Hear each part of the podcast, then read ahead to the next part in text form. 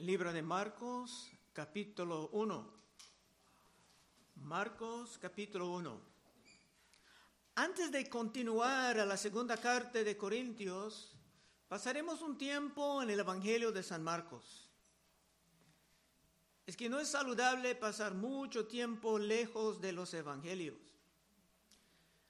Pero Marcos es el Evangelio más corto y no entra en tantos detalles como se ve en Mateo, en Lucas. Así que vamos a Marcos capítulo 1. Principio del Evangelio de Jesucristo, Hijo de Dios, como está escrito en Isaías el profeta. He aquí yo envío mi mensajero delante de tu faz, el cual preparará tu camino delante de ti. Voz del que clama en el desierto preparad el camino del Señor, enderezad sus sendas.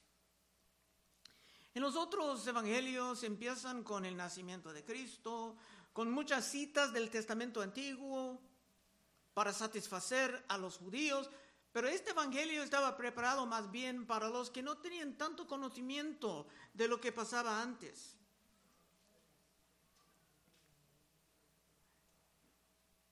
Y por esto solamente citan algo sobre él que iba a venir antes de Cristo anunciando su llegada. Un rey en la antigüedad simplemente no llegaba diciendo, aquí estoy, sino que por su majestad tenía un heraldo anunciando el evento. Y para Cristo este heraldo era Juan el Bautista. Versículo 4. Bautizaba Juan en el desierto y predicaba el bautismo de arrepentimiento para el perdón de pecados. En nuestros tiempos modernos, esto es un punto importante. El arrepentimiento siempre viene antes del perdón. No tiene sentido para un rey perdonar a sus súbitos mientras ellos aún están levantando su rebelión. Juan anunciaba una ira venidera para los que rechazaban la autoridad del nuevo rey, como dijo en Mateo 3:7, al ver que muchos de los fariseos y los saduceos venían a su bautismo, les decía, generación de víboras, ¿quién os enseñó a huir de la ira venidera? Y claro, hay muchos detalles más en Lucas y en Mateo, pero este Evangelio no va a entrar en todos estos detalles, porque tiene otro propósito. Versículo 5. Y salían a él toda la provincia de Judea y todos los de Jerusalén y eran bautizados por él en el río Jordán, confesando sus pecados. El impacto de Juan era enorme. Muchos sabían que era el tiempo ya para la venida del Mesías. Y unos pensaban que Juan posiblemente era este prometido. Pero claro, Juan negaba esto, como dice en Lucas 3:15. Como el pueblo estaba en expectativa, preguntándose todos en sus corazones si acaso Juan sería el Cristo, respondió Juan diciendo a todos, yo a la verdad os bautizo en agua, pero viene uno más poderoso que yo, de quien no soy digno de desatar la correa de su calzado. Él os bautizará en Espíritu Santo y fuego. Su aventador está en su mano y limpiará su era y recogerá el trigo en su granero y quemará la paja en fuego que nunca se apagará. En amor, Juan daba la amonestación a todos de que era sumamente peligroso resistir la autoridad de ese nuevo rey. 6. Y Juan estaba vestido de pelo de camello y tenía un cinto de cuero alrededor de sus lomos y comía langosta y miel silvestre. Juan tenía una extraña manera de vivir. Porque no estaba pensando en lo que la gente pensaba de él, sino en lo que Dios pensaba de él. Siete. Y predicaba diciendo, viene tras mí el que es más poderoso que yo, a quien no soy digno de desatar encorvado la correa de su calzado. Yo a la verdad los bautizo con agua, pero él los bautizará con Espíritu Santo.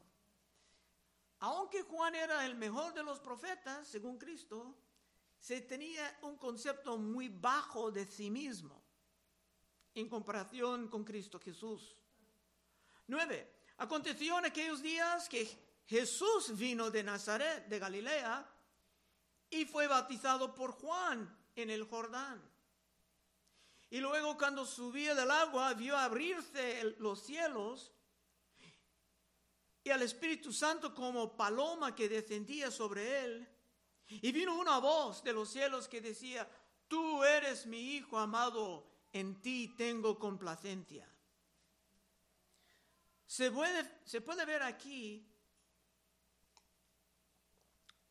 una presentación del concepto de la Trinidad. La palabra Trinidad no aparece en la Biblia, pero era necesario llegar a un concepto para acomodar esto. Dios el Padre hablaba abiertamente a todos y Dios no ha dicho nada en público ya por cientos de años.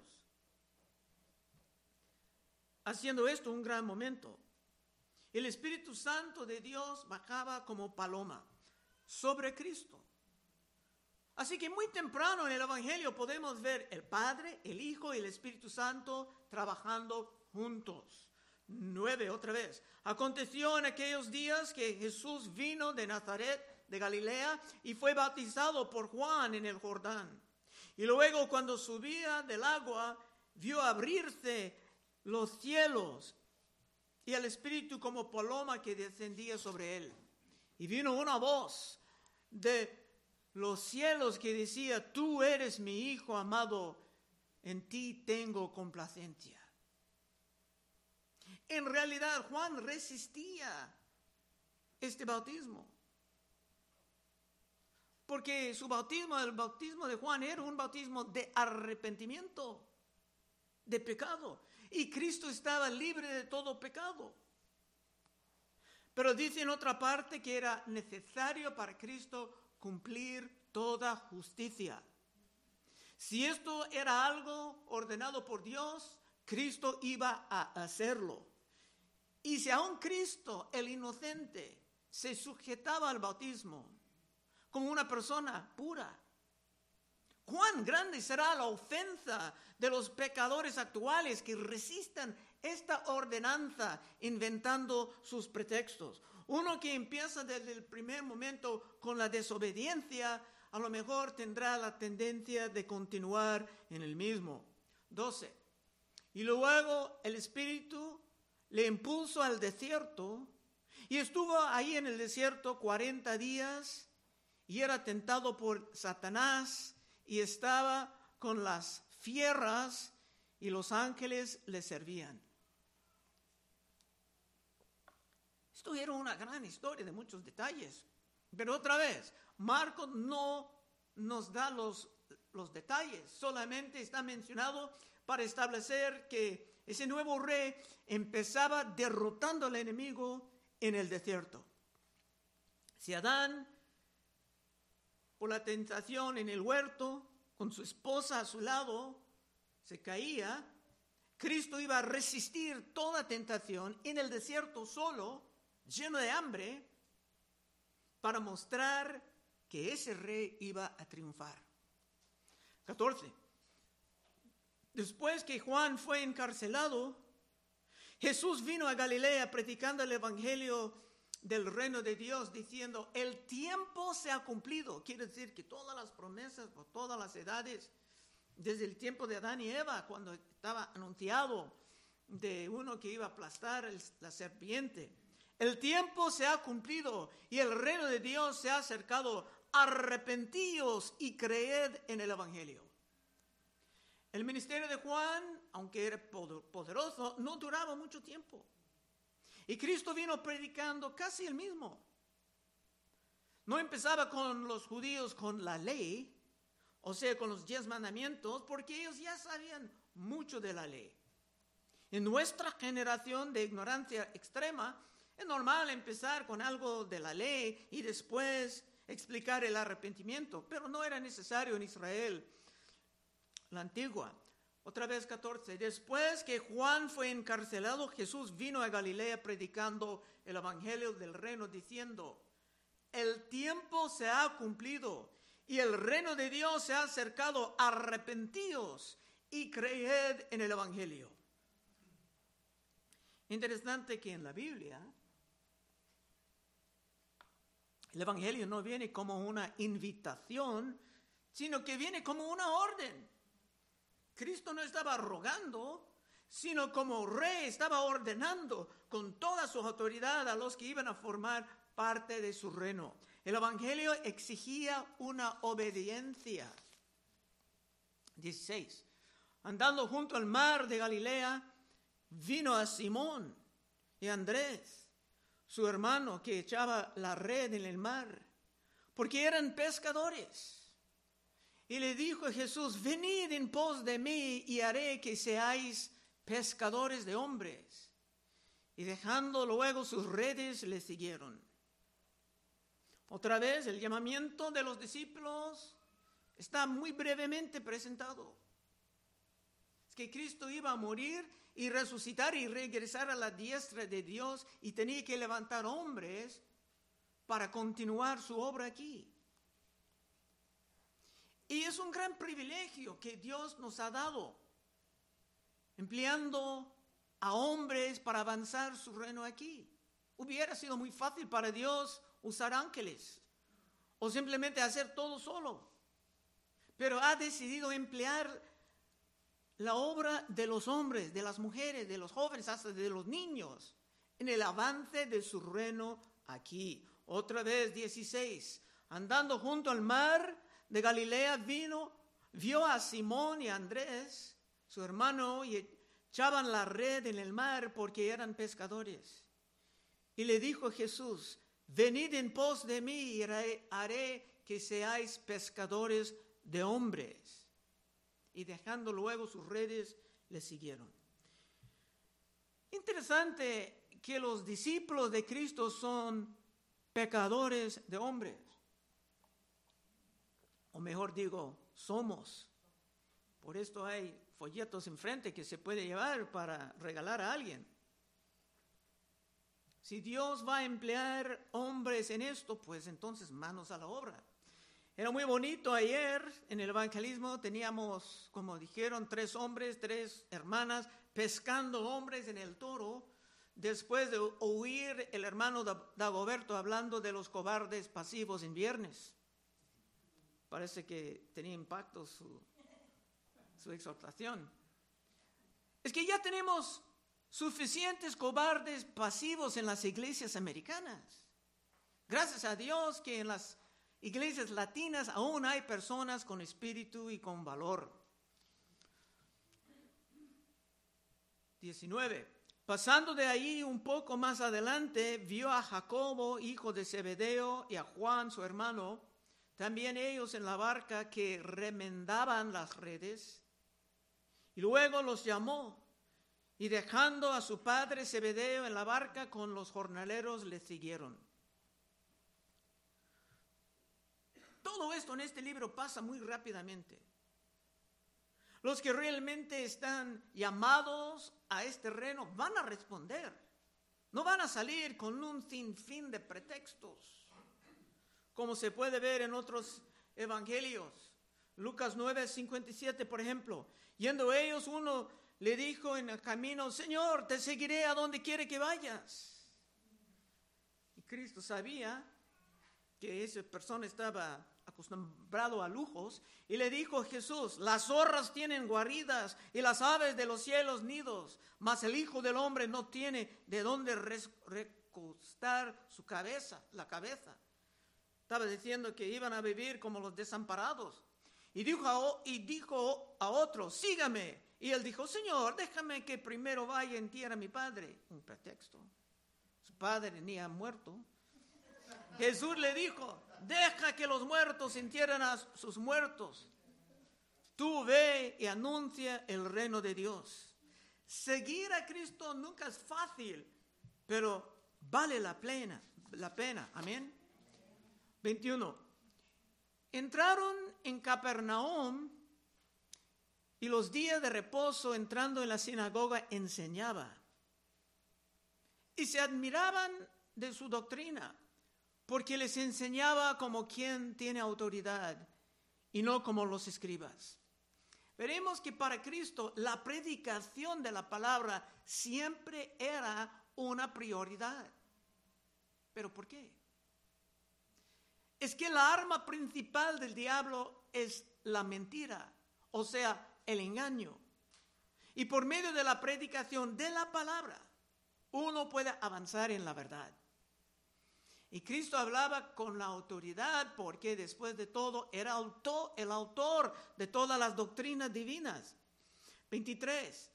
Pero había en la sinagoga de ellos un hombre con espíritu inmundo que dio voces diciendo, ah, ¿qué tienes con nosotros, Jesús Nazareno? ¿Has venido para destruirnos? Sé quién eres, el santo de Dios. Había un hombre endemoniado en la iglesia. Pero no era, no era evidente a nadie. A lo mejor antes él decía, aleluya, amén hermano, gloria a Dios. Pero bajo la predicación de Cristo se caía en un pánico y no pudo contenerse. 23 otra vez. Pero había en la sinagoga de ellos un hombre con espíritu inmundo que dio voces diciendo, ah, ¿qué tienes con nosotros, Jesús Nazareno? ¿Has venido para destruirnos? Sé quién eres, el santo de Dios. Pero Jesús le reprendió diciendo, cállate y sal de él. En el desierto, Cristo mostraba su victoria sobre el diablo mismo y ahora estaba mostrando a todos su victoria sobre los demonios. 26. Y el espíritu inmundo sacudiéndole con violencia y clamando a gran voz salió de él. El demonio trataba de resistir, pero no pudo. La autoridad de Cristo era demasiadamente poderosa. Y Cristo ha delegado algo de esa autoridad a sus seguidores fieles. Dice en Lucas 10, 17, volvieron los 70. Y esa parte los 70 es importante porque algunos dicen, no, solamente los apóstoles tenían la autoridad. No, volvieron los 70, muchos discípulos, con gozo diciendo, Señor, aún los demonios se nos sujetan en tu nombre. Y le dijo, yo veía a Satanás caer del cielo como un rayo. He aquí os doy potestad de hollar serpientes y escorpiones y sobre toda fuerza del enemigo, y nada os dañará. Pero no os regocijéis de que los espíritus se os sujetan, sino regocijaos de que vuestros nombres están escritos en los cielos. La primera vez cuando se vean que los los demonios tienen que sujetarse, es algo em, emocionante. Y Cristo dice, no seas fascinado con esto, sino que tu nombre está en el libro de la vida. Básicamente estamos obrando en la victoria de Cristo. Cuando andamos avanzando su reino como Él nos mostraba, los espíritus estarán sujetados a nosotros también. 27. Y todos se asombraron de tal manera que discutían entre sí diciendo, ¿qué es esto? ¿Qué nueva doctrina es esta? Que con autoridad manda aún a los espíritus inmundos y le obedecen. En diferente, entre diferentes hechiceros y aún entre los musulmanes, ellos tienen sus ritos extraños para supuestamente sacar demonios. Y el diablo puede engañarlos dando la impresión de que están logrando algo. Pero en realidad los demonios solamente tiemblan al nombre de Cristo Jesús. Santiago 2.19, ¿tú crees que Dios es uno? Bien haces, también los demonios crean y tiemblan. Existe una fe que no es nada más que la fe de los demonios. Y por lo menos ellos también, ellos tiemblan por lo menos, mostrando que tienen algo de temor de Dios, pero hay muchos en estos tiempos modernos que hacen una profesión de la fe, pero no obedecen al Evangelio, ni tiemblan por el temor de Dios. 28. Muy pronto se difundió su fama por toda la provincia alrededor de Galilea. La popularidad de Cristo era instantáneamente evidente a todos. 29. Al salir de la sinagoga, vinieron a casa de Simón y Andrés, eso es Pedro, con Jacobo y Juan, y la suegra de Simón estaba acostada con fiebre. Y enseguida le hablaron de ella. Entonces él, Cristo, se acercó y la tomó de la mano y la levantó e inmediatamente le dejó la fiebre y ella le servía. Normalmente recuperando de una fiebre, fiebre, perdón, la persona va a descansar, especialmente si es una persona grande, va a descansar tal vez por unos días. Pero no cuando el remedio vino de Cristo. Cristo quiere vernos activos, sirviendo, haciendo algo útil en el reino. Ella se levantaba y servía. 32. Cuando llegó la noche, luego que el sol se puso, le trajeron todos los que tenían enfermedades y a los endemoniados, y toda la ciudad se agolpó a la puerta. Era evidente a todos que Cristo tenía una gran compasión para la gente. Cristo empleaba su poder para aliviar los sufrimientos y para restaurar la salud de muchos. Y cuando esto pasa, la popularidad puede estar explosiva. 34. Y sanó a muchos que estaban enfermos de diversas enfermedades y echó fuera muchos demonios y no dejaba hablar a los demonios porque le conocían. Cristo no necesitaba el testimonio de los demonios. Cuando se hablan es solamente para engañar. Dijeron, oh, ¿sabe que quién eres tú? Jesús Nazareno, porque la palabra Nazareno era despreciable y Cristo realmente era de Belén. Entonces los demonios siempre buscan una manera o de engañar o de mentir o de causar confusión. El mismo pasaba en el libro de Hechos. Cuando estudiamos Hechos en 16, 16, Pablo estaba predicando, dice, aconteció que mientras íbamos a la oración, nos salió al encuentro una muchacha que tenía espíritu de adivinación. Eso quiere decir, hablando del futuro como de, con cartas o algo semejante, tabla de Ouija, la cual daba gran ganancia a sus amos, daba voces, voces diciendo, estos hombres son siervos del Dios Altísimo, quienes os anuncian el camino de salvación. Y esto lo hacía por muchos días. Mas desagradando a Pablo, este se volvió y dijo al Espíritu, te mando en el nombre de Jesucristo que salgas de ella. Y salió en aquella misma hora. Lo que ella dijo era la verdad. Realmente no ella, el espíritu en ella. Pero ¿qué era su propósito? Deseaba dar la impresión de que su adivinación era algo, algo buena, en unión con la fe evangélica. Como hoy en día los demonios tratan de convencer a muchos que hay magia negra y hay magia blanca. Simplemente más de los engaños antiguos publicados para confundir a los ignorantes. 35. Levantándose muy de mañana, siendo aún muy oscuro, salió y se fue a un lugar desierto y allí oraba. Y le buscó Simón y los que con él estaba y hallándole le dijeron, todos te buscan.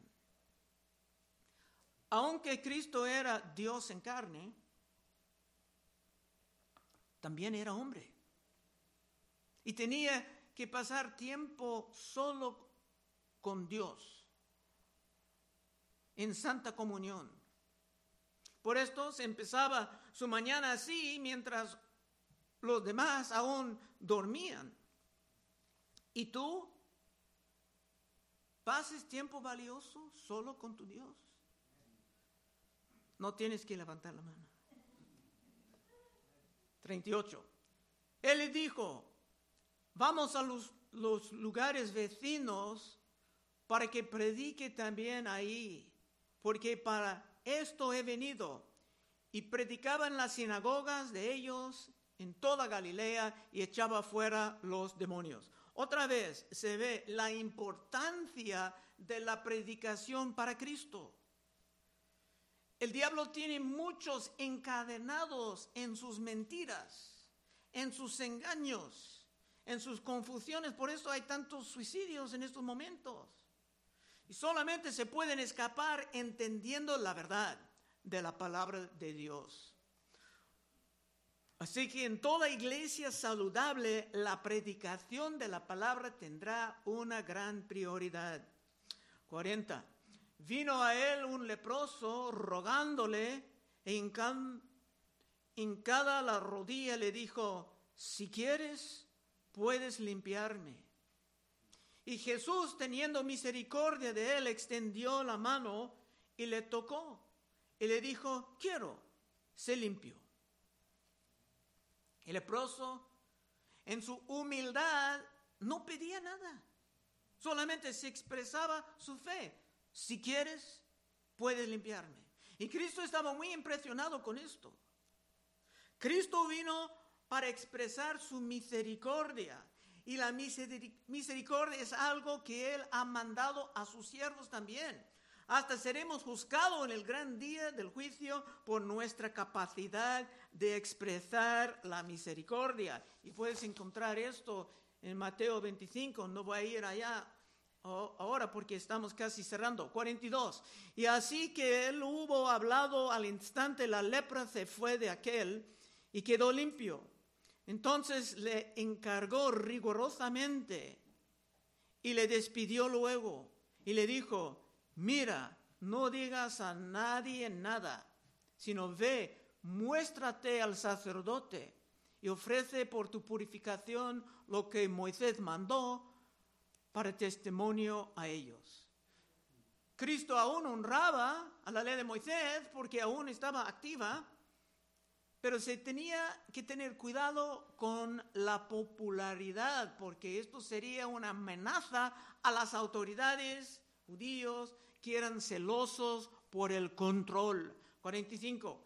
Pero ido él, comenzó a publicarlo mucho y a divulgar el hecho, de manera que ya Jesús no podía entrar abiertamente en la ciudad, sino que se quedaba fuera, en los lugares desiertos y venían a él de todas partes.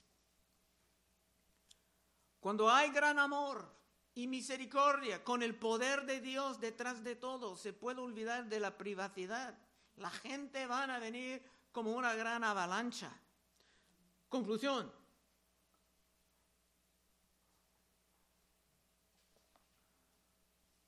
Este libro de Marcos está lleno de acción aunque no incluye todos los detalles de otros evangelios.